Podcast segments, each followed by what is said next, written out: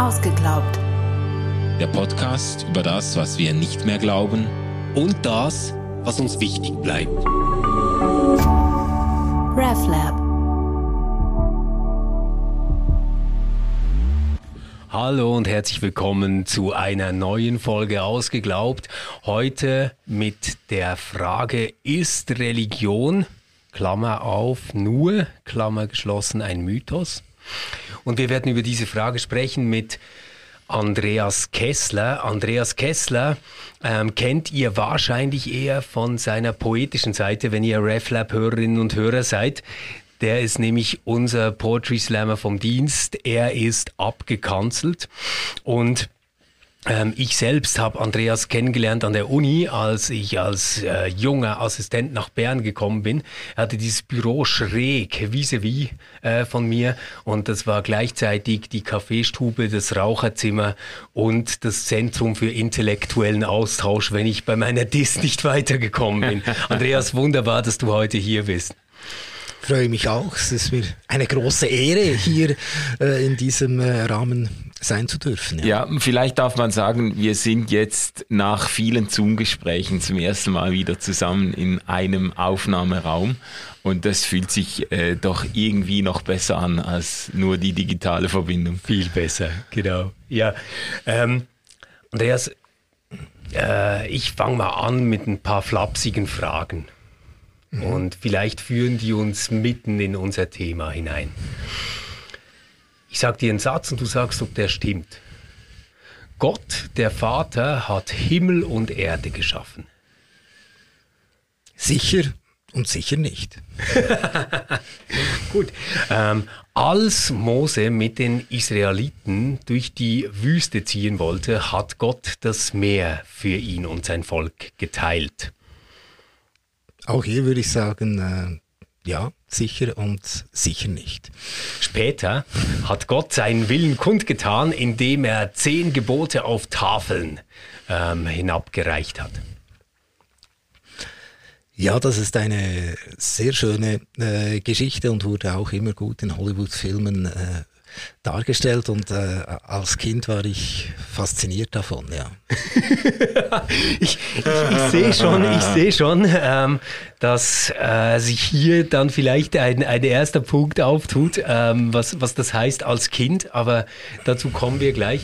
Ähm, Jesus ist Gottes Sohn, der am Kreuz gelitten hat, gestorben ist und nach drei Tagen auferstanden ist. Ja, das äh, sagen wir beim Glaubensbekenntnis. Ähm, langsam meine ich es verstanden zu haben. Wow, okay, das ist ja vielversprechend. Ähm, ich weiß nicht, wie es euch geht, aber ich, ich merke hier, dass Andreas jetzt mindestens nicht in die Linie derer gehört, die wir jetzt schnell für die Straßenevangelisation nach draußen schicken könnten, weil er immer Ja und Nein sowohl als auch als Kind oder ähm, ja, da ist uns was zu verstehen aufgegeben antwortet. Andreas, ähm, im Vorgespräch haben wir gemerkt, du bist einerseits wahnsinnig fasziniert von dieser ganzen christlichen Überlieferung, auch von Religion überhaupt, und andererseits ähm, würdest du keinen Pfifferling drauf wetten, äh, dass wenn ich eine Kamera vor dem Grab aufgestellt hätte, da Jesus irgendwann rausspaziert wäre. Mhm, genau, da hast du mich äh, richtig verstanden. Vielleicht noch kurz zu deinen Fragen. Ich habe mich gerade ein bisschen gefühlt wie äh, in meiner Zeit als Gymnasiallehrer, als mich Schülerinnen und Schüler solche Fragen äh, gestellt haben, um mich quasi kategorisieren zu können, oder? Und ich habe ihnen gesagt, ähm, also die klassische Frage war, ja, glauben Sie denn an Gott? Und wenn ich dort Ja gesagt hätte, dann äh, wäre für Sie klar gewesen, ah, der glaubt, dass die Welt in sieben Tagen erschaffen ist, der kann ein bisschen Gitarre spielen und äh, es ist komisch, dass er doch einigermaßen gut angezogen ist. Warum trägt er keine Sandalen? genau. Ähm, und äh, aber ich habe das jetzt natürlich nicht taktisch gemacht. Bei den Schülerinnen und Schülern würde ich das taktisch machen und sagen, ich äh, antworte darauf nicht, außer du sagst mir als Schüler oder Schülerin, warum dich das interessiert ja. und äh, was du dann meinst, wenn du fragst, glauben sie an Gott? Mhm. Weil ich kann dann ja oder nein sagen und es ist überhaupt nichts geklärt, oder? Äh, ja. Und deshalb äh, habe ich jetzt in diesem Frage-Antwort-Spiel halt oft mit äh, Ja und Nein geantwortet. Ja. Äh, du hast jetzt gesagt Schülerinnen und Schüler. Äh, das ist natürlich dein Hintergrund, weil du eben auch als Gymnasiallehrer gearbeitet hast. Ähm, heute bildest du Lehrpersonen aus an der PH. Ich selbst kenne das nochmal aus einem ganz anderen Kontext. Ähm, nämlich meine Kinder äh, sind in die Kita gegangen, gehen jetzt in die Schule und da lernt man immer wieder auch Eltern kennen von ihren Freundinnen und Freunden. Und irgendwann, ähm, weil man halt in der Schweiz lebt, spricht man auch darüber, was man beruflich macht. Das ist ja immer eines der ersten wichtigen Themen. Und wenn ich dann sage, dass ich Theologe bin, dann kommen ziemlich ähnliche Fragen, also nicht in äh, dieser expliziten Art und Weise, sondern mehr so, ah, dann glaubst du, dass es einen Gott gibt? Und da tue ich mich immer wahnsinnig schwer, ja oder nein oder vielleicht zu antworten äh, und merke dann, dass damit tatsächlich noch nichts gesagt ist. Und vielleicht können wir heute diesem Thema nachspüren, inwiefern damit etwas gesagt ist oder noch nichts und was man alles dazu sagen müsste. Und ein Kernbegriff, äh, den wir in diesem Vorgespräch aufgeworfen haben, ist der des Mythos. Jetzt bei Mythos denke ich assoziativ an zwei Dinge. Das eine ist so dieses Entmythologisierungsprogramm von Bultmann, also die Idee quasi, da gibt's eine Geschichte, die passiert ist mit diesem Jesus von Nazareth. Die wird erzählt in einer Zeit, in der Mythen quasi das normale Narrativ strukturieren. Das gehört einfach dazu, dass Blinde wieder sehen, Menschen übers Wasser gehen, irgendwelche Engel, Dämonen und Mächte Dinge tun. Und wenn wir das jetzt quasi abstrahieren, dann kommen wir zu der eigentlichen Botschaft. Das wäre so Variante 1. Variante 2 ist etwas trivialer. Das ist das, was ich immer wieder auf Facebook lese, wenn es quasi heißt, ja, ihr mit der Religion, das sind sowieso alles nur Märchen. Jetzt, wo würdest du den Mythos da einordnen und vielleicht auch abgrenzen gegenüber diesen beiden? Mhm. Also ich würde sagen, es gibt natürlich eine lange Tradition äh, des Mythos, oder? Wir kennen wahrscheinlich die meisten Hörerinnen und Hörer verbinden mit Mythos vielleicht eher die griechisch-römischen Mythen, aber das bringt uns doch auf eine gute Spur insofern, dass man sagen kann, wir haben es hier mit äh, Formen von verdichteten Erzählungen zu tun, die wahrscheinlich deshalb auch immer wieder erzählt wurden, weil sie eben und zwar über Jahrhunderte hinweg immer wieder einen Bedeutungsüberschuss generieren können. Das heißt, die einen Bedeutungsüberschuss generieren. Ja, das heißt, die, die Leute, indem sie das lesen, ob sie es im äh, 8. Jahrhundert äh, nach Christus im 13. oder im 19. Sie können darin immer wieder etwas Neues entdecken.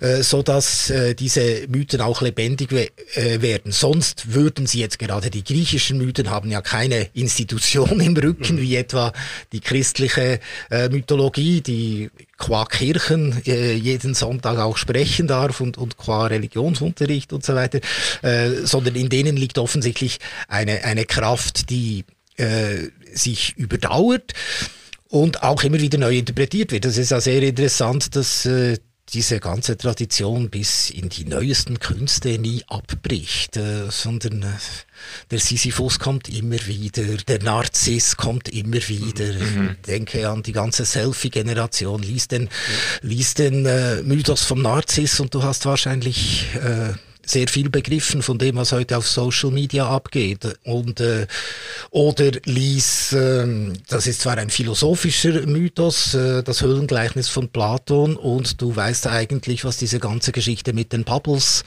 soll. Äh, von diesen Leuten, die da nur eine Wand anschauen.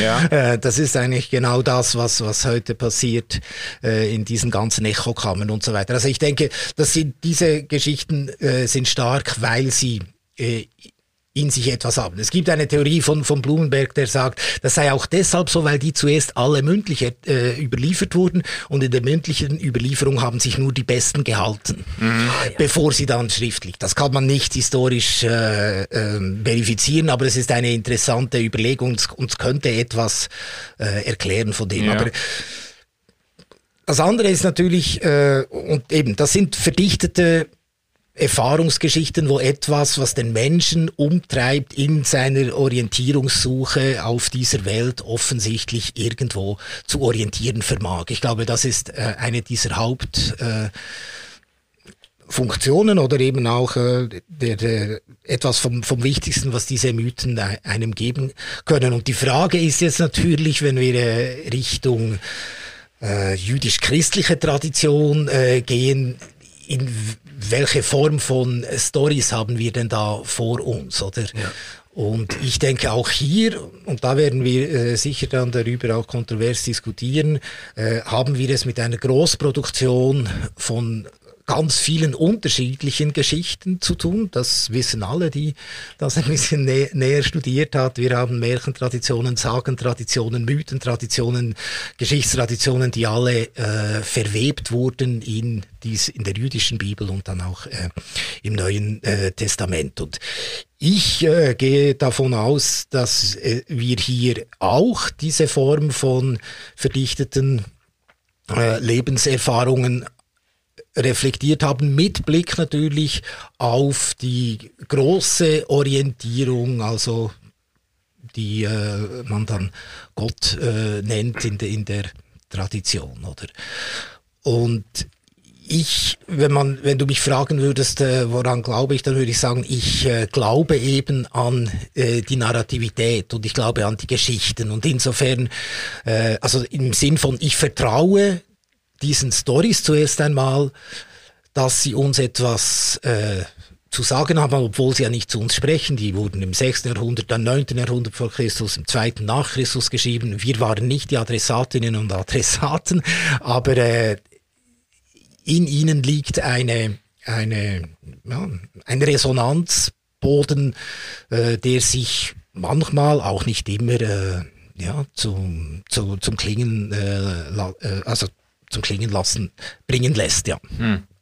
Also äh, was ich jetzt wichtig finde, vielleicht festzuhalten, weil, weil wir den Titel gesetzt haben, ist, äh, das Christentum ist Religion nur ein Mythos so wie du das jetzt profiliert hast, müsste man das nur eigentlich streichen, weil du hast das stark gemacht. Mythos ist quasi nicht irgendwie eine äh, degenerierte, abgeschwächte, verwässerte Version von dem, was wirklich ist oder was was echt ist, was quasi äh, in was realistisch ist und so weiter, sondern äh, Mythos ist etwas, das uns das Leben erschließt, das uns irgendwie die Existenz aufschließt und die es gibt Mythen, die also es gibt ja äh, sicher tausende von Mythen, die sind in Vergessenheit geraten, die haben sich totgelaufen, äh, die, die wurden nicht aufgegriffen, die wurden nicht tradiert und so.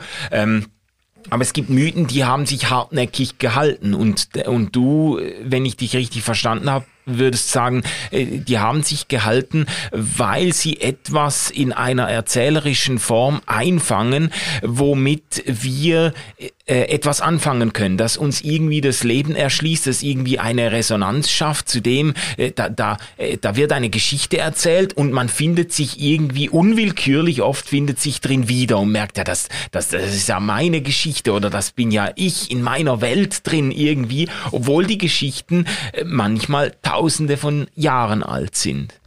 Ähm, würdest du denn jetzt sagen, also die ganzen, du hast vorhin von den biblischen Geschichten, den alt- und neutestamentlichen Mythen in diesem Sinne äh, gesprochen, würdest du die ähm, äh, ähm, geradlinig einordnen in andere Mythen oder würdest du sagen, da ist eine besondere, ich weiß nicht, Offenbarungsqualität in den biblischen Geschichten?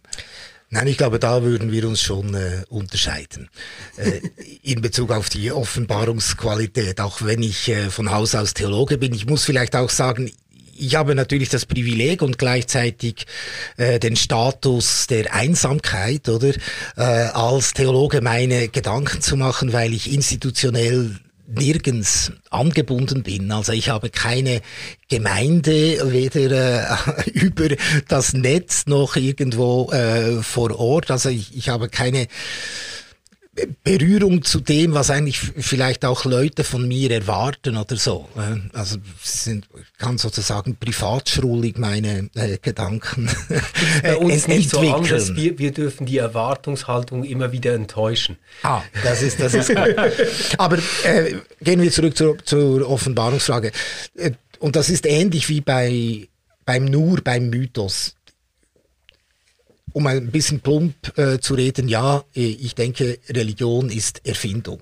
Und jetzt kann man wiederum sagen, ah, es ist nur Erfindung. Da würde ich sagen, nein, es ist, das ist dann wieder zu primitiv im Sinne der Projektionstheorie. Also wir erfinden uns da etwas, weil wir uns selber äh, zu ungut fühlen und Gott muss allmächtig sein, weil wir merken, wir sind selber äh, nur äh, bedingt mächtig auf dieser Welt. Also das halte ich äh, für zu kurz. Nein, ich finde, äh, Religion ist eine ganz tolle Erfindung und sie ist äh, als Erfindung sogar eine es ist immer nur eine mögliche, für viele Menschen keine Option, aber es ist aus meiner Perspektive eine ganz notwendige Erfindung, um äh, damit sich äh, der Mensch richtig orientiert und nicht an sich selber äh, durchdreht.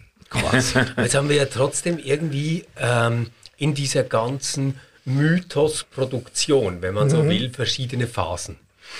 Also wir haben irgendwie Mythen, die erzählt worden sind und festgehalten worden sind. Und wir haben gewisse Mythen, um die herum haben sich quasi Gemeinden von Lesenden und Weitererzählenden äh, gebildet, die daran Orientierung finden. Und wir selbst stehen jetzt eigentlich äh, in einem Verhältnis dazu, dass wir uns einerseits auf diese Mythen beziehen und dann auf diejenigen, die mit diesen Mythen gelebt haben. Also quasi Bibel wäre der, der Mythos, wenn man so will und dann hätte man eine Christentums- und Kirchengeschichte oder wie, wie auch immer man das nennen will. Und wir heute beziehen uns auf, auf beides. Jetzt meine Frage, in deinem Denken ist es so, dass quasi dieser Mythos, der vielleicht am Anfang stand, der ja eigentlich auch irgendwie in einer Gemeinschaft entstanden äh, sein muss, oder? Ähm, hat der sich quasi seine Gemeinden über die Zeit hinweg geschaffen, weil er irgendwie aus sich heraus eine tolle erzählerische Kraft hat oder was auch immer?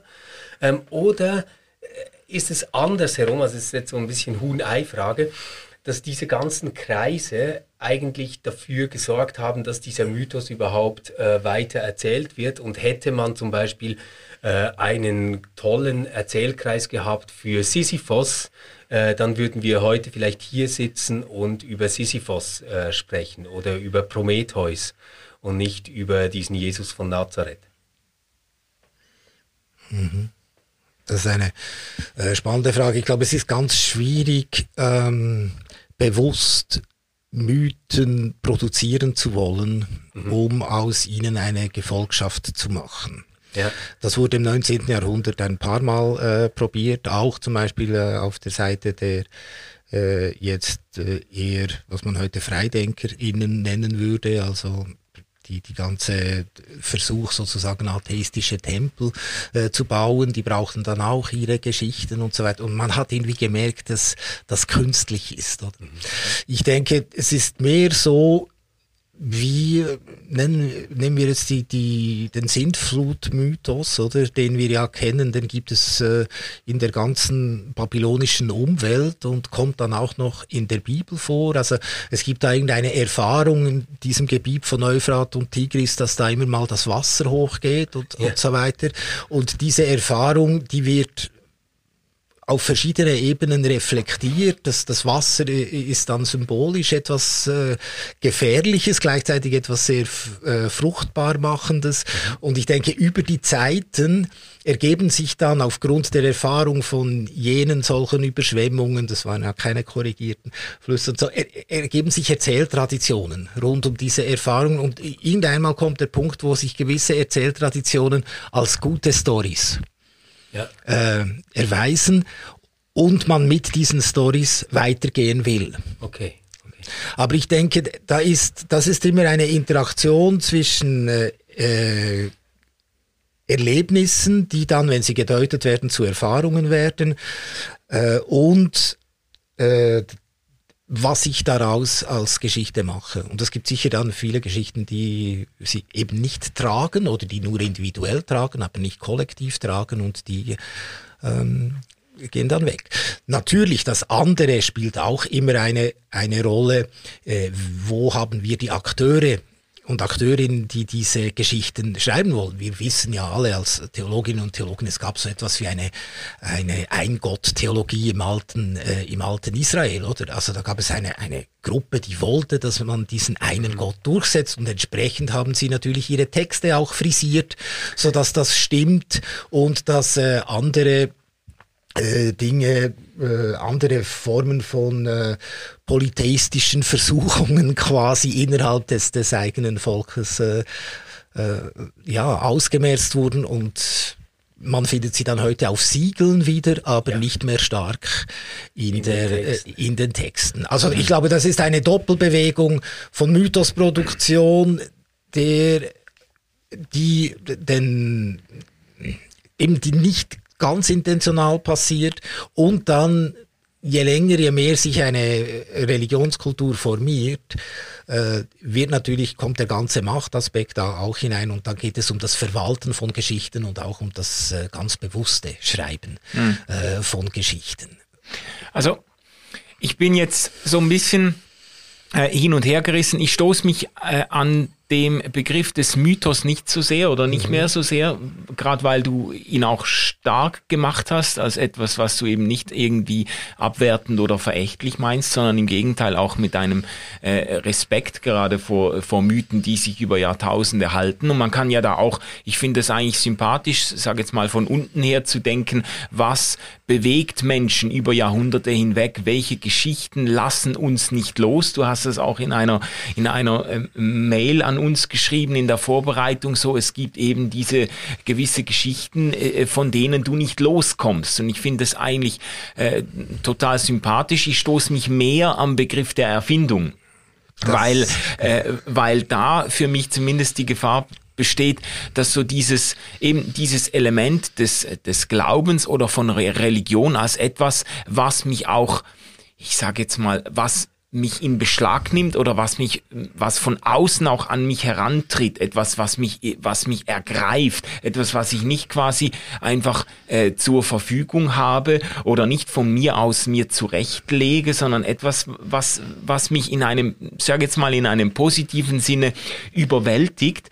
Ähm, das ist, was ich auch in den, in den biblischen Texten ähm, immer wieder herauslese, was auch im Neuen Testament so die, die, ähm, die Zeugen Jesu Christi äh, ähm, beschreiben etwas, was ihnen von außen begegnet und sie in Beschlag nimmt. Und so äh, erlebe ich den Glauben auch. Und ich habe, äh, ich hätte jetzt Mühe, das äh, so zusammenzukriegen mit äh, mit der Vorstellung von Religion als Erfindung. Auch wenn, wenn du das jetzt vorhin gerade noch äh, versucht hast abzugrenzen gegen eine platte äh, Projektionstheorie, die sagt, ja, wir Menschen, wir haben irgendwie äh, das irrationale Bedürfnis, uns äh, irgendwie eine größere Version unserer selbst an den Himmel zu projizieren oder so.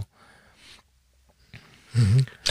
Ich sehe deinen Punkt, ich würde aber sagen, wenn ich zum Beispiel selber am Schreiben bin, ohne mich jetzt auf die, ähm, äh, auf die Ebene eines äh, Mythenproduzenten zu hieven, aber einfach von der Erfahrung. Das kann noch kommen, Andreas.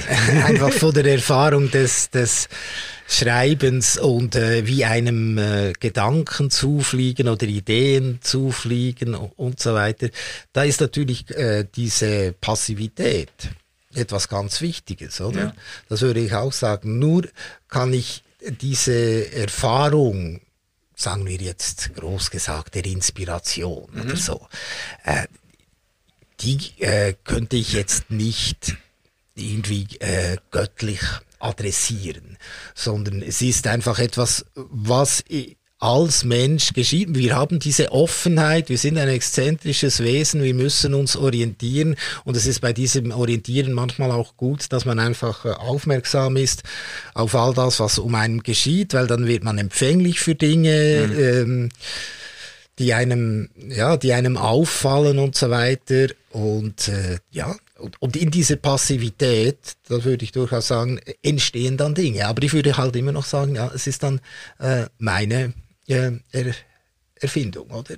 Es ist äh, und dass diese Erfindungen einem dann auch nicht ähm, irgendwie unverändert lassen, das hm. äh, scheint mir auch klar zu sein, oder? Und das, eine schöne Geschichte ist, und so gehe ich eben auch mit Mythen jetzt der, der jüdisch-christlichen Tradition um, oder? Mir gefällt zum Beispiel sehr gut das Hinken des Jakobs, oder? Mhm.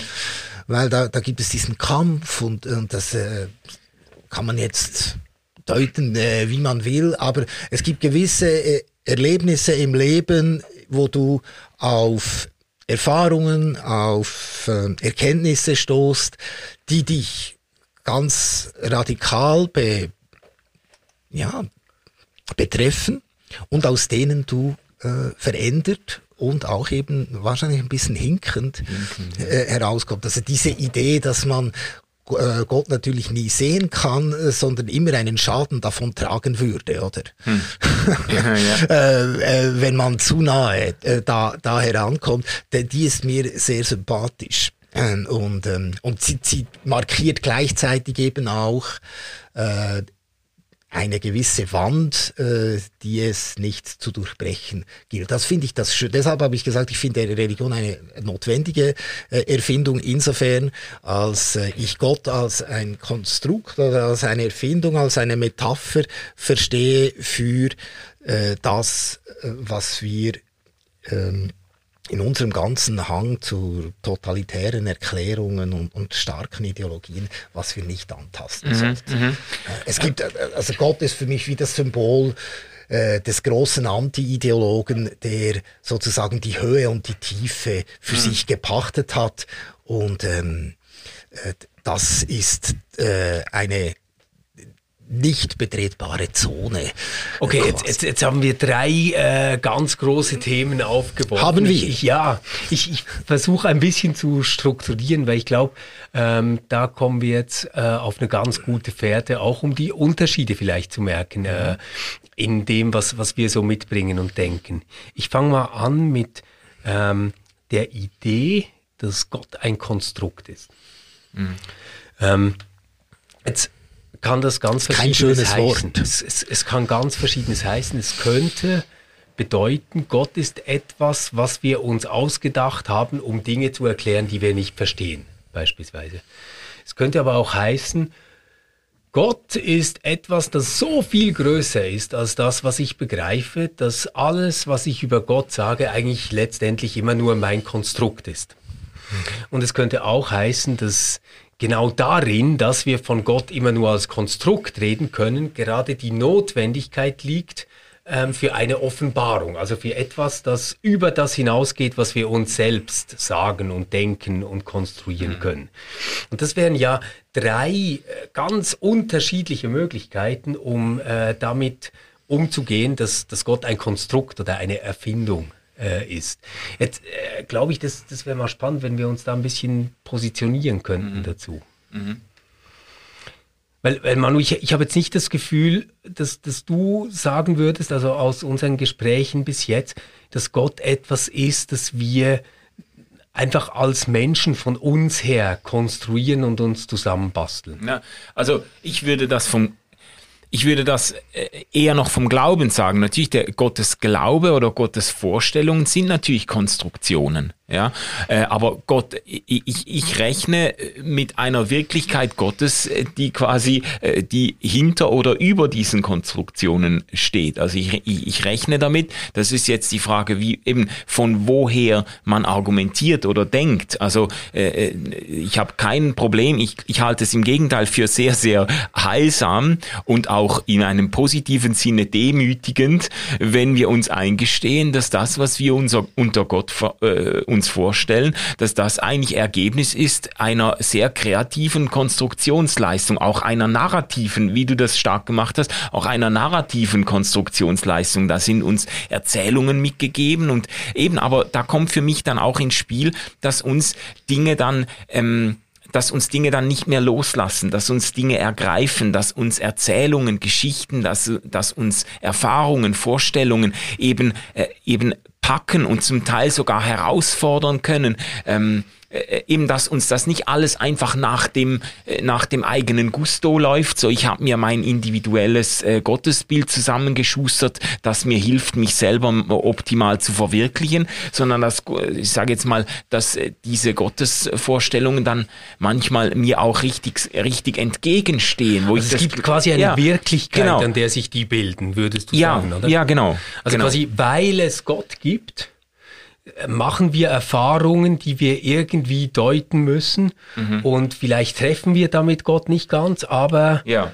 Ja, okay. Ja. Und ähm, da bin ich, glaube ich, gar nicht so weit davon weg. Ähm, in meiner Vorstellung ist halt Gott nicht etwas, das jetzt dieser Welt gegenübersteht, sondern ich verstehe quasi alles, was ist, als äh, göttlich oder als äh, mhm. von Gott durchdrungen. Und wo ich dann ganz bei Andreas bin, wäre zu sagen, naja, und das, was wir dann über Gott jetzt explizit aussagen, wie über ein Subjekt quasi, das ist eine Konstruktion. Das würde ich zugeben. Ähm, und, und damit auch sagen, und deswegen liege ich damit immer daneben und werde Gott als das, was mhm. sie oder er ist, auch äh, nie gerecht nie und einholen. erkenne vielleicht irgendwie nur etwas. Und wie ist das jetzt bei dir, Andreas? Du, wenn, wenn ich dich recht verstehe, würdest du sagen, ja, also ob es jetzt einen Gott gibt oder nicht, ob diese Wirklichkeit ist oder nicht, das ist eigentlich gar nicht die Frage, sondern interessant ist, dass wir die immer wieder konstruieren. Oder in welche Richtung denkst du da?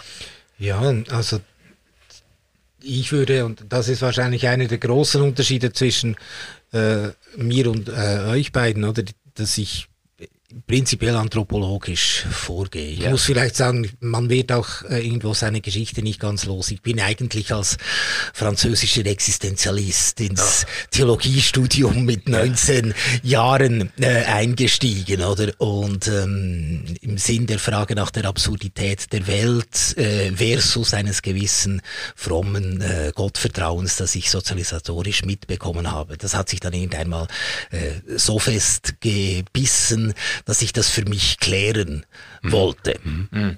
Leider im Studium ging es dann darum, bist du für den Papst, gegen den Papst und solche Blödsinn. Und äh, man kam mit seinen Fragen nicht wirklich, äh, hatte nicht wirklich äh, Adressaten, musste sich das dann über die Literatur selber äh, erarbeiten. Und Insofern äh, würde ich sagen, ich denke immer noch konsequent anthropologisch. Ich denke, dass wir äh, vor ganz äh, jeder Mensch, jeder Mann, Frau, alles dazwischen, vor existenziellen Fragen äh, stehen und wir innerhalb dieser existenziellen Fragen uns äh, mit Geschichten umgeben und eine der großen äh, Geschichten ist die Geschichte Gottes und die Frage ist jetzt, äh, finden wir eine Gemeinschaft, die quasi diese Gottesnarration gemeinsam äh, trägt in, in, einer Art und Weise, dass sie äh, uns äh, zu geselligen äh, Menschen äh, werden lässt. Also ich ja. sehe da, und, und, deshalb eben, Erfindung ist immer so ein, ein, ein, schlechtes Wort. Man kann auch sagen, es ist eine Form der Kreativität, ausgehend von einer äh, existenziellen äh, Orientierungslosigkeit und einer existenziellen Verlorenheit. Aber, aber das, das findet eine Form von findet ja. eine Form von Poesie statt, die ich aber für absolut lebensnotwendig halte mhm. und, und, an der ich mich äh, gern orientiere, weil äh, das äh, du kannst gerade sagen, weil äh, die Frage gibt es Gott, gibt es Gott nicht, handelt er, handelt er nicht. Äh, da, da gibt es also keine Geschichten, die für mich das äh, schon äh, erklären. Kain und Abel, oder? Der eine bekommt, der andere nicht. Man kann dann irgendwie historisch erklären, ja, das hat etwas mit Ackerbauer und Nicht-Ackerbauer zu tun oder so. Es gibt keinen Grund. Ja. Es gibt keinen Grund, warum der eine bekommt, der andere bekommt nicht. Das ist die absolute Kontingenz. Und Gott erklärt sich nicht einmal im Text. Und mhm. die, die den Text produziert haben, fühlen sich auch nicht bemüßigt, das zu erklären. Für mich ist das existenzialistisch gelesen. Das ist einfach so. Das, das ist scheiße im Leben manchmal, oder? Die einen, ja. äh, der eine hat Glück, der andere nicht. Wir müssen damit irgendwie umgehen. Mhm. Und mit diesem, um, und in diesem Umgang ist die Mythenproduktion, die Geschichtsproduktion und die Poesie äh, Gottes eine Möglichkeit, damit umzugehen. Und die Frage ist, findet man Freundinnen und Freunde, die ähnlich unterwegs sind. Jetzt okay. mal prinzipiell. Ja, ja, ja, ja. Wir können da noch über Jesus reden. Ja, aber ich, ich glaube, jetzt, jetzt, jetzt liegt die Sache mal ziemlich auf dem Tisch, oder? Ähm, ich paraphrasiere euch und du sagst, wenn ich dich nicht treffe, Manu, ich beginne mal mit dir. Du würdest sagen, naja, stimmt schon, dass wir Dinge dann selbst erzählen und zusammensetzen und ähm, in Gemeinschaften und auch für uns selbst uns ein Bild machen, indem wir die Sachen zurechtrücken, aber da ist etwas passiert. Mhm. Also da ist eine reale Erfahrung im Hintergrund, die wir dann gemeinsam deuten und die uns orientiert. Ja. Stimmt, stimmt das ja, so? Ja, voll. Ja, gut. Und, und bei dir, Andreas, ähm, höre ich das eher so raus, nein, nein. Ähm, der Ursprung quasi der religiösen Sinnproduktion liegt gar nicht in einem Ereignis, das irgendwo passiert ist, also Auferstehung oder da geht einer übers Wasser oder Blinde werden geheilt, sondern in der Orientierungslosigkeit selbst. Also das würde dann quasi heißen, ähm, der große Widerstand gegen den Gottesgedanken kommt gar nicht aus der Frage der Theodizee, also wie kann Gott Unrecht zulassen, sondern Gott ist quasi ein Versuch, den Menschen wählen, um auf äh, die Sinnlosigkeit und den, die, die Tatsache, dass Shit happens, äh, reagieren. Mhm. Das mag jetzt ein bisschen banal äh, scheinen, aber ich denke, es ist, äh, ja, es ist ganz konsequenzreich, äh, ja. diese, diese prinzipielle Erfahrung. Ich habe ja gesagt, dass mir, äh, wir können dann noch über Jesus reden, habe ich gesagt. Äh, und, genau, ich, ich habe es schon aufgeschrieben. Ich denke eben, dass da ähm, das Christentum natürlich nochmals eine andere wollte sozusagen vorschlägt oder, oder tut in dem Behaupten, dass dieser Jesus der Sohn äh, Gottes war, also mit diesem Inkarnationsereignis oder, mhm, ja. ich würde sagen mit dieser Erzählung, dass Gott Mensch geworden ist. Ja, darauf, darauf müssen wir unbedingt äh, zu sprechen kommen, weil ich äh, habe das auch so als zweiten Punkt notiert und versuche nochmal die Brücke zu bauen zu deinem ersten Beispiel. Wenn du über die Sintflutgeschichte sprichst, ähm, also Arche Noah, dann sagst du, naja, da gab's halt die Erfahrung, dass Euphrat und Tigris manchmal auch übers Ufer geht und es mhm. da Überschwemmungen gibt. Und ähm, aus dem entstehen mündliche Traditionen etc., die sich irgendwann zu einer Geschichte verdichten, die einen Erzählkreis findet, der das tradiert. Und ähm, irgendwann schreiben wir es auf. Jetzt, wie ist das mit diesem Jesus? Also ich, ich sage mal, es gibt ja so zwei große Punkte, die daran irgendwie schon quer in der Landschaft stehen. Den ersten hast du gerade genannt, das ist, dass das jetzt nicht einfach irgendwie ein besonders toller Prophet war, der unser Vertrauen verdient, sondern dass er quasi unter den Bedingungen des Menschseins Gott ist. Also der ist Gott in voller Gänze unter der Voraussetzung, dass er auf der Welt ist.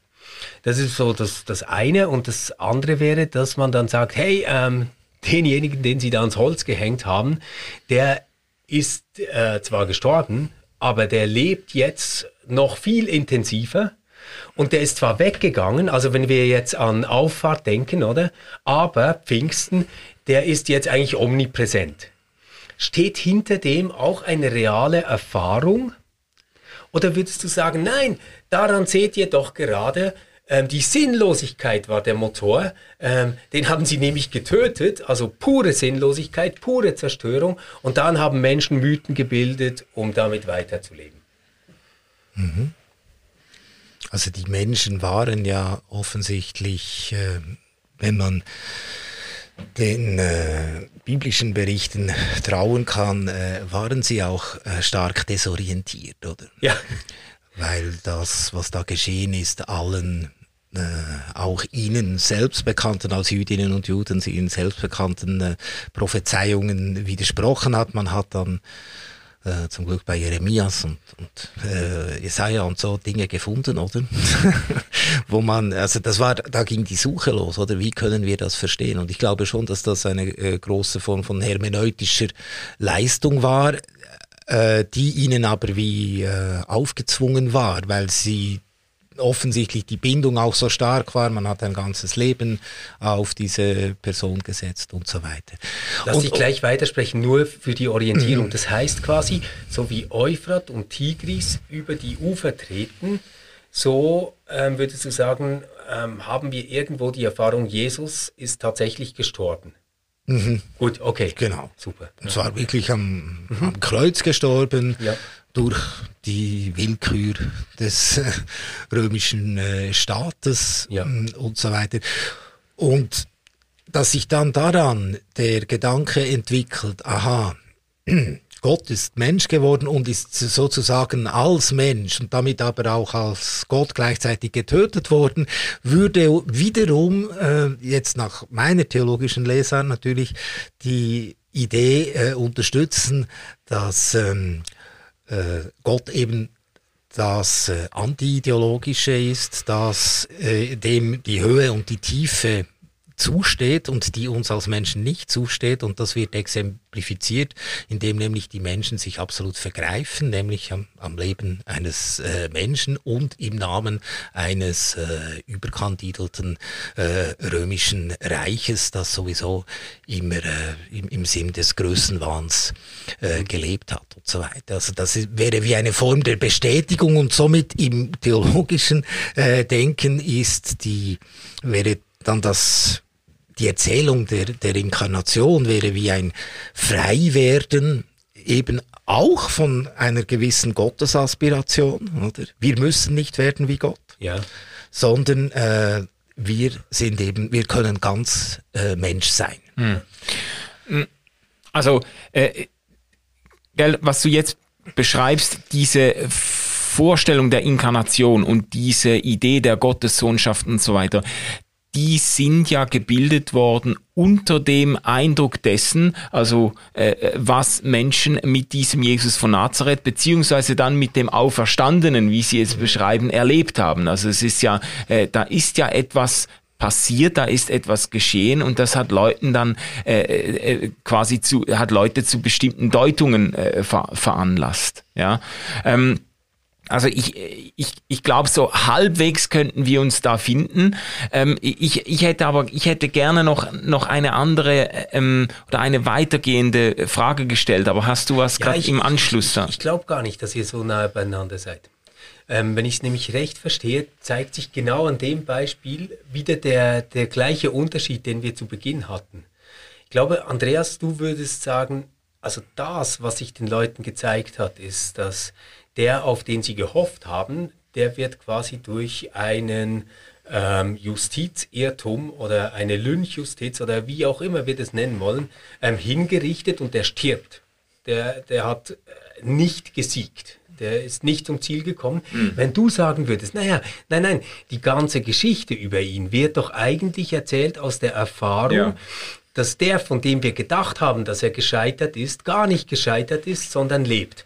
Und das heißt quasi bei dir, Andreas, wäre das, was Manu sagt, die Deutung ähm, eines Unglücks, also quasi die Umwandlung eines Unglücks in ein Glück durch die Deutung.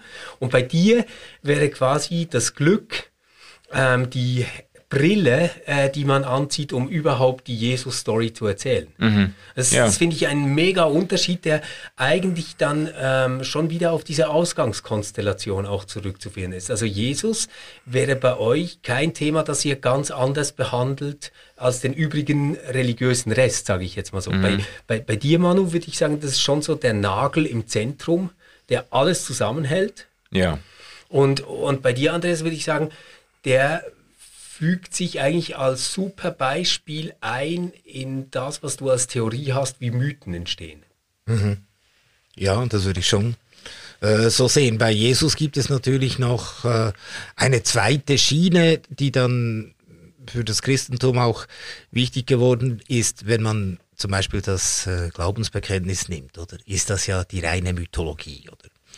Mhm. Und da fragt man sich dann, und ich weiß, äh, Stefan, das ist etwas, was äh, wo du auch kritisch äh, darüber denkst, wo ist die ganze äh, Reich Gottes Kerygmatik? Wo ist der Einsatz für die Armen und für ja. die Schwächsten und, und, so weiter? Und das ist äh, für mich auch dann sehr spannend im Laufe der Christentumsgeschichte, dass diese Tradition nie ausgelöscht ja. werden konnte, obwohl sie eigentlich im Glaubensbekenntnis keine Spur hinterlassen hat. Total, das stimmt.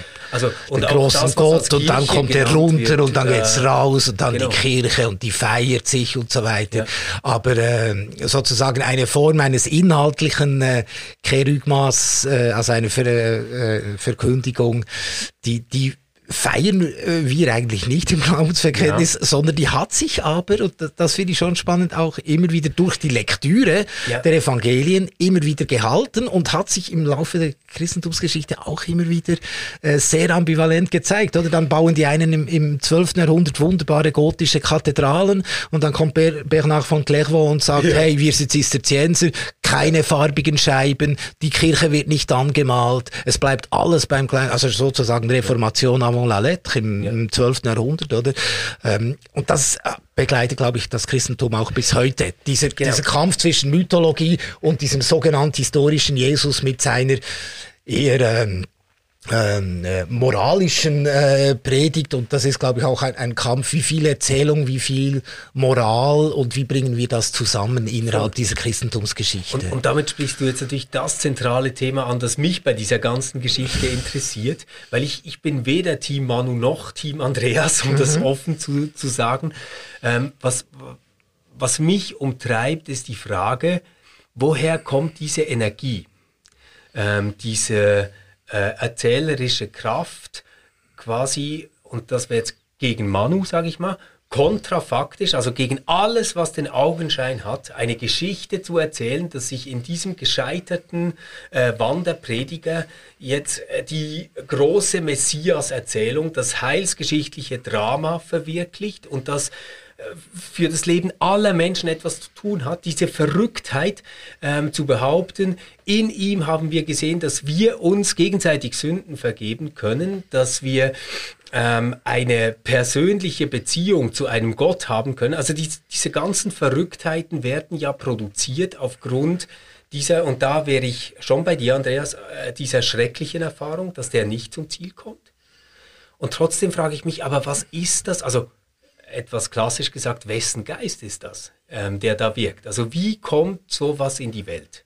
Weil es kommt ja nicht durch das Ereignis selbst. Es kommt ja nicht also ja, aber wieso, aber wieso, wieso, also es ist schon ein bisschen absurd, dass du quasi äh, zuerst die Realität der Auferstehung leugnest, um dich dann zu wundern, wie ist zu erklären, dass diese Jesusbewegung mit einem solchen Effort diese Depression der Kreuzigung überwinden konnte und solche Fahrt aufgenommen hat, dass wenn doch die, äh, die bekannte Erklärung ist, dass es eben nicht kontrafaktisch ist, sondern dass ihnen da nach nach der Kreuzigung äh, etwas jemand begegnet ist, der ihre Hoffnung überhaupt erst äh, begründet hat. Also, ich, dass sie sich da. Ich, ich verstehe natürlich, dass das ähm, vom Augenschein her wie das super starke Argument wirkt.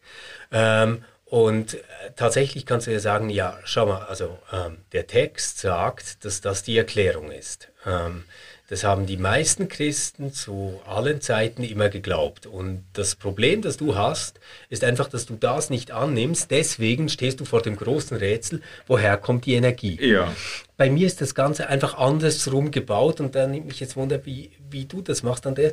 Ich würde sagen, nein, nein, also die ganze Rede von der Auferstehung kommt eigentlich aus der Erfahrung in der Praxis her, also aus der Gemeinschaft dass obwohl das zerbrochen ist, die Gemeinschaft nicht zerbricht ähm, und die Hoffnung nicht weg ist.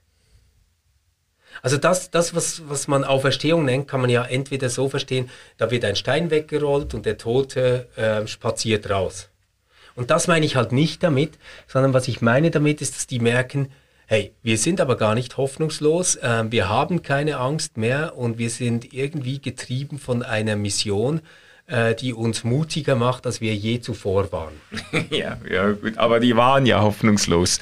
Die hatten ja Angst und die hatten ja keinen Missionswillen. Also, also es ist ja, du sagst jetzt einfach, du erklärst es jetzt, wie wenn das aus ihnen herausgebrochen wäre, ohne dass ihnen von außen etwas oder jemand begegnet wäre. Also, das ist ja jetzt wieder die Frage nach der Ereignisebene. Aber ich, also, da ist doch etwas passiert. Man muss das ja nicht jetzt mit irgendeiner, ähm, äh, man kann das ja verschieden deuten. Wir haben auch schon über Auferstehung gesprochen. Man muss das jetzt nicht als äh, Wiederbelebung eines Leichnams äh, framen. Das, äh, das äh, tut auch keiner, den ich kenne. Aber, äh, aber man, man muss doch, oder es ist doch die naheliegendste Erklärung, dass den dass den äh, Nachfolgerinnen und Nachfolgern von Jesus nach dieser traumatischen Erfahrung, dass ihr äh, vermeintlicher Messias einen schändlichen Tod gestorben ist, dass ihnen etwas begegnet ist, jemand begegnet ist, der überhaupt diese Hoffnung wieder begründet hat. Aber ja gut, also ja, nein, ich, äh, das, das, das wäre jetzt eben die Frage. Also quasi ist diese Begegnung mit dem Auferstandenen. Jetzt, ja. jetzt ziehen wir das gerne durch. Ist das quasi Euphrat und Tigris, also quasi das Historische, das passiert ist? Ähm, oder ist das eine ähm, Deutung, eine Interpretation des eigenen Zustandes? Weil ich, ich bin mhm. da bei dir, die werden gemerkt haben, oh oh, ähm, shit happens und zwar richtig. Also mhm. so das, worauf wir gehofft haben, das hat sich als Lüge entpuppt.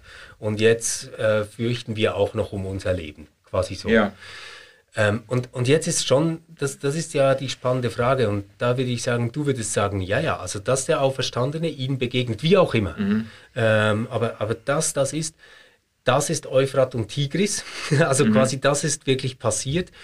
Wo ich sagen würde, ja, also ähm, mindestens gibt es etwas, wo die die Hoffnung nicht verloren haben und das nennen sie eine Begegnung mit dem, den sie tot gesehen haben. So, mhm. und äh, was, was, was machst du damit, Andreas? Späte Legendenbildung? ja. Neben dem, dass ich eine äh, poetische Ader habe, bin ich ein, eigentlich ein ganz pragmatischer Mensch.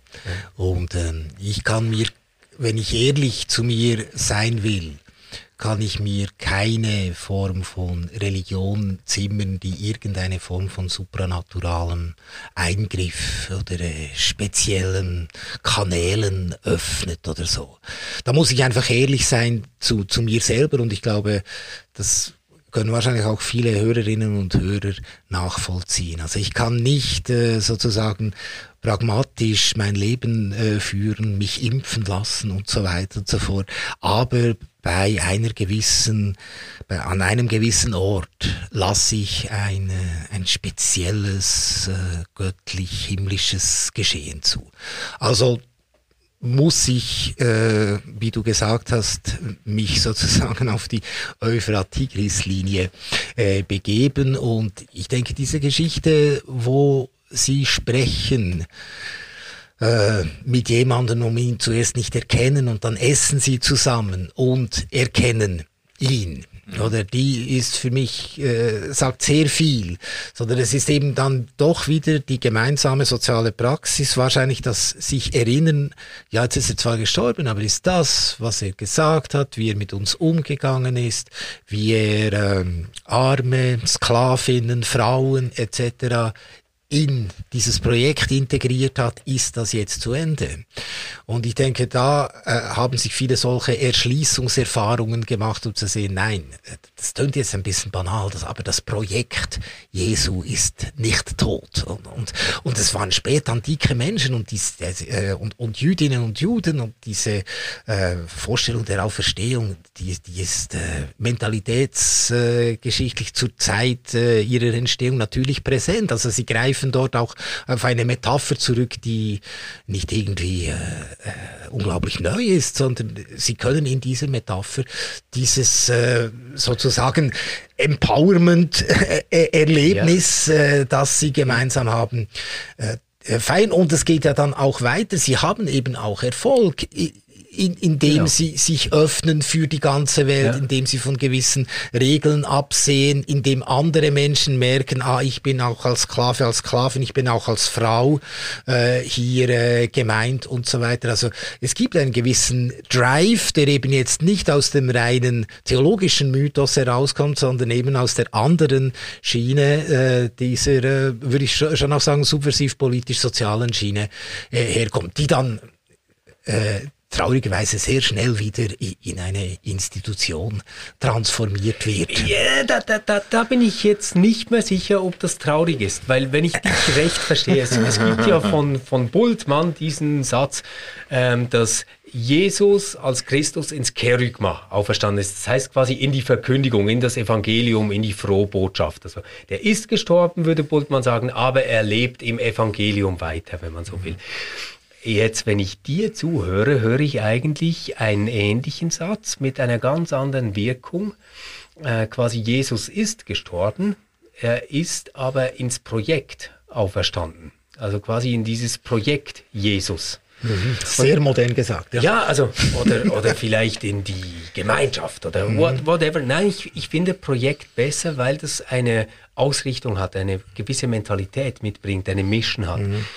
Und jetzt wäre für mich schon die Frage, stimmt dann aber dieser andere Satz, den Theologinnen und Theologen ständig sagen, nämlich, ähm, ja, äh, mit Jesus war irgendwie noch alles gut, aber dann kam die Kirche. Stimmt der überhaupt noch oder ist die Kirche dann, also müsste man das nicht so zu Ende denken, dass quasi die Kirche die Existenzform ähm, dieses Christusgedankens unter Bedingungen der Welt ist. Halt zum Teil mit riesen Blödsinn, ähm, den sie mhm. veranstaltet hat, aber irgendwie halt so gut es ging. Ah ja, ja, ich wollte damit auch nicht eine, äh, also eben diese Primitiv tiefe Kritik habe, Jesus-Bewegung war gut und dann kam die Kirche und, und dann wurde es schlecht. Das wollte ich nicht äh, stark machen. Ich meine, meinte nur in Bezug auf äh, die soziale Sprengkraft, die wahrscheinlich das äh, frühe Christentum ja. hatte, dass diese äh, Tradition dann eben immer wieder erkämpft werden musste. Ja, ja, was okay. aber dann auch immer wieder geschah. Franz von Assisi, ja. etc. Äh, ja, gibt, gibt ja eine ganze Geschichte. Ja, da gibt es eine ganze Geschichte davon. Ähm, ja.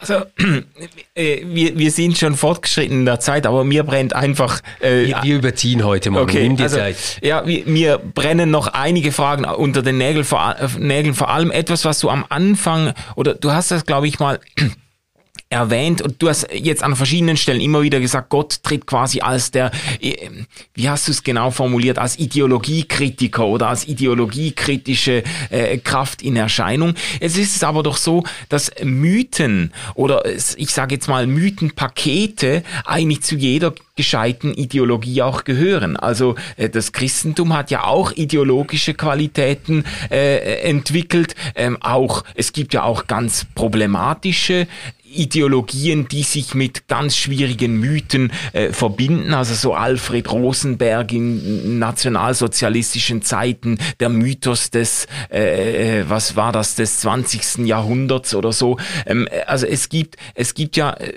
äh, Gradideologien sind ja auch sehr mythenabhängig und wir leben ja jetzt in einer Zeit, man spricht von Postmoderne, man spricht vom Zerbruch der großen Erzählungen, wo eben diese Mythenpakete irgendwie auseinanderfallen. Und das gilt ja auch für das Christentum. Ähm, und mich würde das jetzt interessieren mit deinem, sage jetzt mal, mythologischen Religionszugang. Äh, denn das Christentum überhaupt noch irgendeine Zukunft oder wo, wo läge denn die Zukunft des Christentums in einer Zeit, in der quasi die großen Mythenpakete auseinanderbrechen? Mhm. Ja, also zu, zum einen muss ich dir natürlich äh, recht geben, oder? Das ist ganz klar. Äh, Mythen sind nicht per se äh, gute und unschuldige Geschichten, sondern es gibt auch äh, ganz äh, grässliche äh, Mythen. Es gibt auch Mythen, die erwiesenermaßen falsch sind, die aber äh, unnachgiebig geglaubt werden. Also der klassische moderne Mythos des äh, vom Tellerwäscher zum Millionär, der ah, ja. orientiert eine ganze ein ganzes Land immer noch ganz stark, auch wenn er empirisch total äh, äh nicht erhärtet ist, sondern das schafft ja immer einer vielleicht von äh, einer Million oder eine und die wird natürlich dann immer wieder zum Beispiel genommen, dass der Mythos stimmt. Und das, das ist, solche Dinge sind dann auch interessant, oder? Dass ein, ein Land sich an einem solchen Mythos äh, klammert. Also obwohl, die USA, USA, die, ja. USA, genau, obwohl man eigentlich weiß, dass er für die große Mehrheit der Menschen überhaupt nicht stimmt. Er ist völlig falsch, weil sie haben alle nicht die gleichen Chancen und so weiter und, und so fort, oder? Fast wie die, ja. die, die Schweizerinnen und Schweizer, die nicht mehr Ferien wollen. Aber ähm, jetzt bin ich äh, fast ein bisschen ausgewichen, vielleicht brauchte ich ein bisschen Zeit zum Überlegen. Äh, du hast gesagt, äh, die große Geschichte des Christentums. Ich denke tatsächlich, äh, jetzt aus meiner Warte sprechend, dass sich die ganz große Erzählung, die äh, jetzt das Christentum als solches orientiert, dass ich die wahrscheinlich nicht einfach äh, unterschreiben könnte und dass sie auch mich nicht orientiert, sondern was mich orientiert, sind eben die einzelnen Geschichten, sind einzelne Mythen, wie der Inkarnationsmythos finde ich spannend, aber mich lässt eben auch zum Beispiel die äh, theologische Spielform des, der Trinität nicht los, oder? Das finde ich spannend und äh, ich habe da auch wieder so eine Form von private Deutung im Sinn, dass eben für mich Gott die, dieses Hoch-Tief ist und Jesus sozusagen, jetzt metaphorisch gesprochen, die, die Fläche äh, äh, besetzt und der Heilige Geist ist dort, wo in der Fläche dichte Erlebnisse äh, ge gestaltet werden. Und diese dichten Erlebnisse dürfen aber nicht durchdrehen, weil sonst greifen sie wieder das Hochtief Gottes an und, ähm, und, und machen uns zum wirklichen Menschen. Also das wäre jetzt, jetzt meine ja, Privat, Privat Tri Trinität. Zeit nehmen dafür, weil, weil das finde ich etwas, was jetzt mehrmals aufgetaucht ist und eigentlich allem zuwiderläuft, was man so Mainstream-mäßig hört. Ähm, du sagst quasi das Hohe und das Tiefe. Das ist jetzt trinitarisch gesprochen Gott Vater. Genau. Die Fläche, das wäre Jesus. Mhm. Und die Dichte, das mhm. wäre der Geist. Jetzt, wir sind uns doch eher gewohnt ähm, zu sagen, äh, ja, wir müssen mehr in die Tiefe gehen. Mhm. Ähm, wir müssen da tiefer graben oder das ist aber ein Flachbrettbohrer oder irgendwie so und meinen damit quasi, jemandem fehlt eine Art Ernsthaftigkeit oder äh, ich kann es fast nicht anders sagen, Tiefe. Ja. Und, und ja. da, da würdest du sagen, naja, die gehört auf die Seite Gottes, die Tiefe. Genau, weil ich den tiefen Diskurs, äh, der äh, spätestens mit Freud und der tiefen Psychoanalyse beginnt, vorher auch schon stark bei, bei Nietzsche äh, da ist und natürlich in der ganzen Romantik. Ich halte das nur für eine Verlagerung des äh, allgemeinen der allgemeinen Skepsis gegenüber der Höhe. Also man hat sozusagen Gott in der Höhe verloren, äh, bis hin zu in den 60er Jahren, wo Kakarin gesagt hat, oh, ich habe Gott nirgends gesehen, als ja. er da die Welt umrundet hat, oder? Etwas primitiv gesagt. Und, äh, und man hat sich dann äh, dem tiefen Diskurs zugewendet. Aber eigentlich meint man genau dasselbe.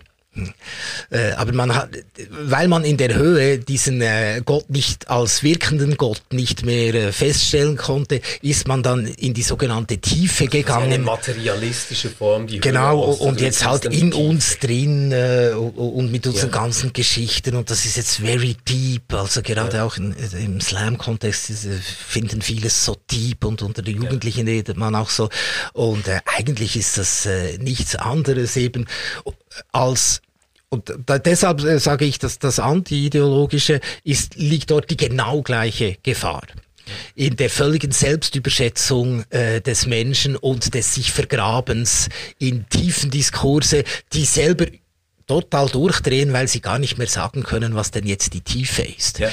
Sondern das, was uns eigentlich aufgetragen ist, ist Höhe und Tiefe äh, freizulassen und das ist wirklich jetzt äh, bildlich gesprochen, das gehört in die Zone Gottes. Äh, und aber der Gott als Mensch, äh, den wir äh, sind, der ist auf die Fläche und die Oberfläche äh, angewiesen. Das heißt aber auch auf Körper. Das habe ich vor allem von der feministischen Theologie gelernt. Oder? Der, der Körper des Menschen in seiner mhm. Oberflächlichkeit, in seiner Haptik, in seiner Fähigkeit zu umarmen, zu lachen, zu singen äh, und so weiter. Und, ähm, und manchmal, manchmal ist das auch sehr banal und, und langweilig und so. Und das ist eben auch gerechtfertigt. auch die öden Zeiten sind gerechtfertigt. Wenn Gott schon Mensch geworden ist, ist er all unser Blödsinn und, und unseres, unsere Banalität auch. Aber es gibt diese Momente, wo die Banalität plötzlich verdichtet wird. Äh, und äh, das wäre dann für mich das Bild des Heiligen Geistes, wo ich ihm zum Beispiel im äh, Prozess des Schreibens mir etwas zufällt oder wo ich eine unglaublich dichte Erfahrung bei einer, im Kino habe oder mit einer Kollegin äh, oder mit meiner äh, meinem Freund, mit meiner Frau äh, auf einem, von mir auf einem Berg oder beim Warten auf den Zug nach Zürich. Ah, jetzt, jetzt hilfst du mir aber gerade sehr und ich bin nicht sicher, ob ich dich richtig verstanden habe, aber äh, wenn, dann hattest du einen super Gedanken und sonst ähm, lasse ich ihn äh, patentieren. Ähm, wenn, wenn ich mir jetzt das vorstelle, das konkret anzuwenden, was du jetzt mit dieser mhm. Trinitätsformel äh, zeichnest, dann könnte man quasi sagen, der Gedanke einer unbedingten Würde des Menschen, das ist der, der bei Gott bleiben soll. Der mhm. gehört quasi ihr oder ihm. Ähm, den müssen wir dann auch nicht durch irgendwelche tiefen Bohrungen noch einmal einholen und rechtfertigen oder so, sondern der steht quasi selbst absolut. Die Erfahrung ähm, unmittelbare Angewiesenheit, Not, ähm, Beziehungshaftigkeit des Menschen, das wäre die Fläche, ähm, die uns passieren kann jederzeit. Also was hier einem meiner geringsten etc. Äh, tut. Und die Dichte wäre dann quasi die Erfahrung, dass ich mich angesichts solcher Beziehungen, die sich in der Fläche ereignen können, selbst noch einmal ganz anders erfahre und die Welt für einen Moment oder vielleicht auch länger darüber hinaus noch einmal ganz anders wahrnehmen kann. Genau, und aber, ähm, wir hatten ja auch mal davon gesprochen, wollen wir fragen, ist äh, der Blues-Gitarrist Gott, oder? Ja, genau. Aber wenn er diesen dichten Moment zu stark äh, für sich selber einnimmt und auch zu stark für das Publikum auslegt ja. und so weiter, äh, besteht immer die Gefahr, dass es sich am Hochtief vergreift. Ja, ja, ja, ja, genau. Er muss okay. immer wieder da, davon äh, runterkommen. Er muss immer wieder in die Fläche kommen, sonst ja. macht er keine gute Musik, ja. äh, äh, weil aber er muss immer schrammen an diesem Hochtief, ja. im gleichzeitigen Wissen, dass es äh, dass eine, er auch wieder zurück muss, oder? Dass er wieder zurück muss. Okay, und wenn, wenn wir das jetzt natürlich auf die Frage, die wir vorher diskutiert haben, nämlich mit ähm, Manu, Manu macht Zeichen, dass sein Kopf explodiert, aber, aber er ist immer noch ihr fröhlich habt mich dabei. Verloren. Nein, nein, wir haben dich nicht verloren. Nein, wir, ich komme noch. Wir, wir nehmen doch jetzt nochmal dieses Beispiel mit Menschenwürde, Angewiesenheit und Beziehungshaftigkeit, die uns selbst nochmal verändert, auf diesen äh, Kreuz- und Auferstehungsmythos ähm, dann passiert doch was ganz Interessantes. Da kann man sagen, ob dieser Jesus von Nazareth gerecht ist oder nicht, das kann nur das Hohe und Tiefe entscheiden. Also das alleine liegt bei Gott. Das, das wäre dann quasi wie die Aussage, dass Gott ihn selbst aber für gerecht befunden hat, zum Beispiel. Das wäre nur eine im Glauben mögliche Aussage, weil das liegt alleine bei Gott. Dann, dass ähm, dieser äh, Jesus einer ist, der jetzt nicht mehr weitermachen kann, sondern der quasi getragen werden muss von unserer Nachfolge und uns aber sein Schicksal in diese Nachfolge mobilisiert und ruft. Das wäre die Erfahrung in der Fläche. Und ähm, dann wäre quasi das religiöse Erleben das man in der Nachfolge haben kann, ohne dass man es anstrebt. Also quasi nicht die drei Übungen, die dir spirituellen hm. Frieden bringen, sondern ein sich einleben in diese Nachfolge und dort quasi dem ganz lebensechten Widerfahrenes begegnen. Wow, jetzt bin ich irgendwie in diesem Flow, jetzt bin ich auf der Spur, jetzt gerade. Das wäre dann die Erfahrung der Dichte, also des wenn man jetzt in der Trinität bleibt, des Heiligen Geistes. Mhm. Und das bedeutet ja dann quasi im Umkehrschluss, wir haben ein System mit der Trinität, von dem her man sagen kann, gut, dass der gestorben ist, weil sonst hätte es da nie Platz gegeben für ein eigenes Leben, das ähm, diese Erfüllungsmomente im Geist überhaupt erleben kann. Und die letzten großen Fragen, nämlich wer ist gerecht, was ist gut, ähm, was soll Ewigkeit haben, jetzt in einem ideellen Sinn, ähm, Gott überlassen kann.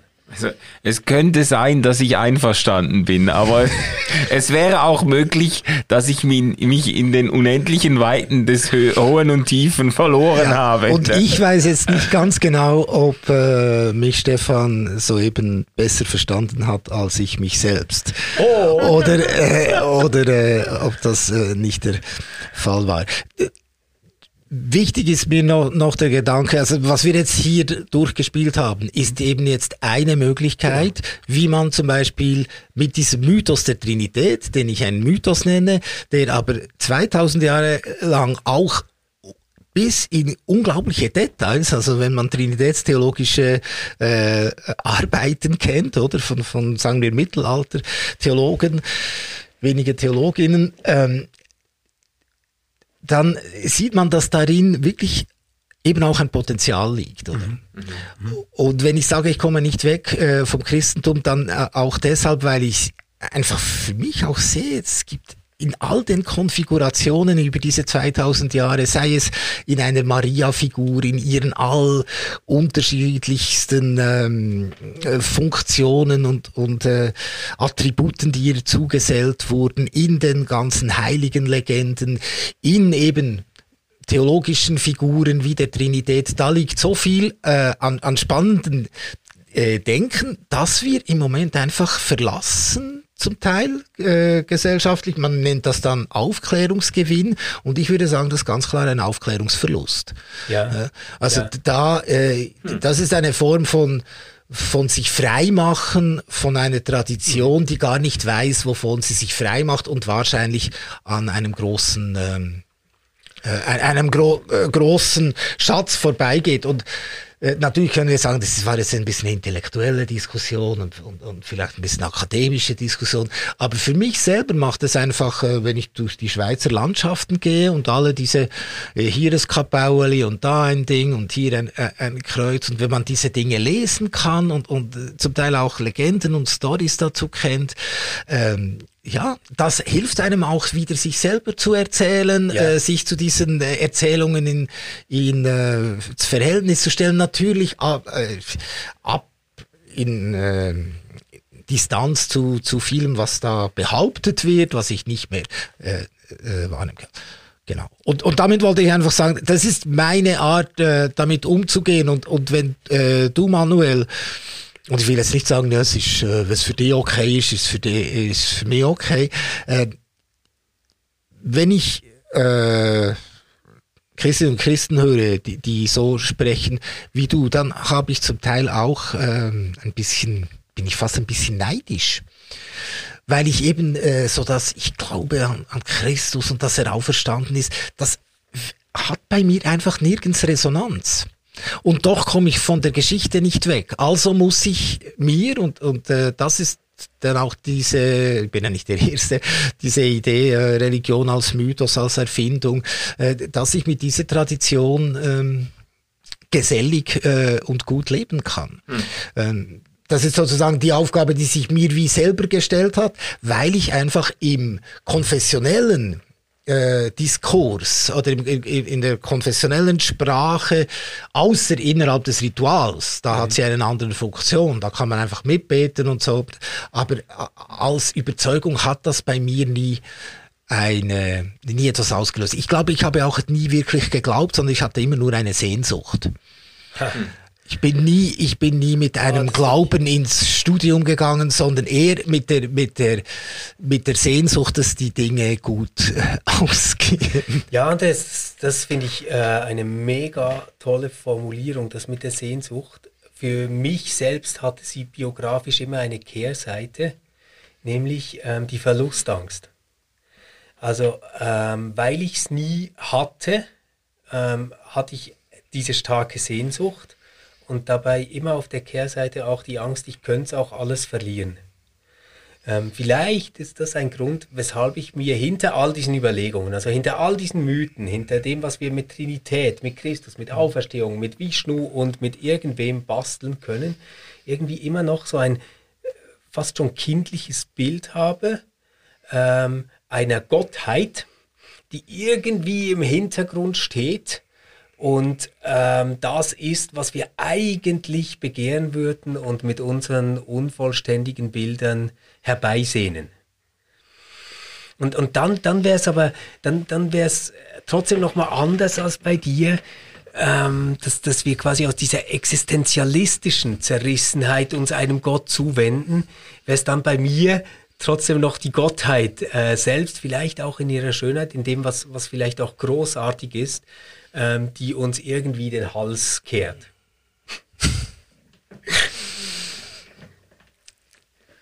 Oh, Manu signalisiert mir, dass wir weit, weit über der Zeit sind.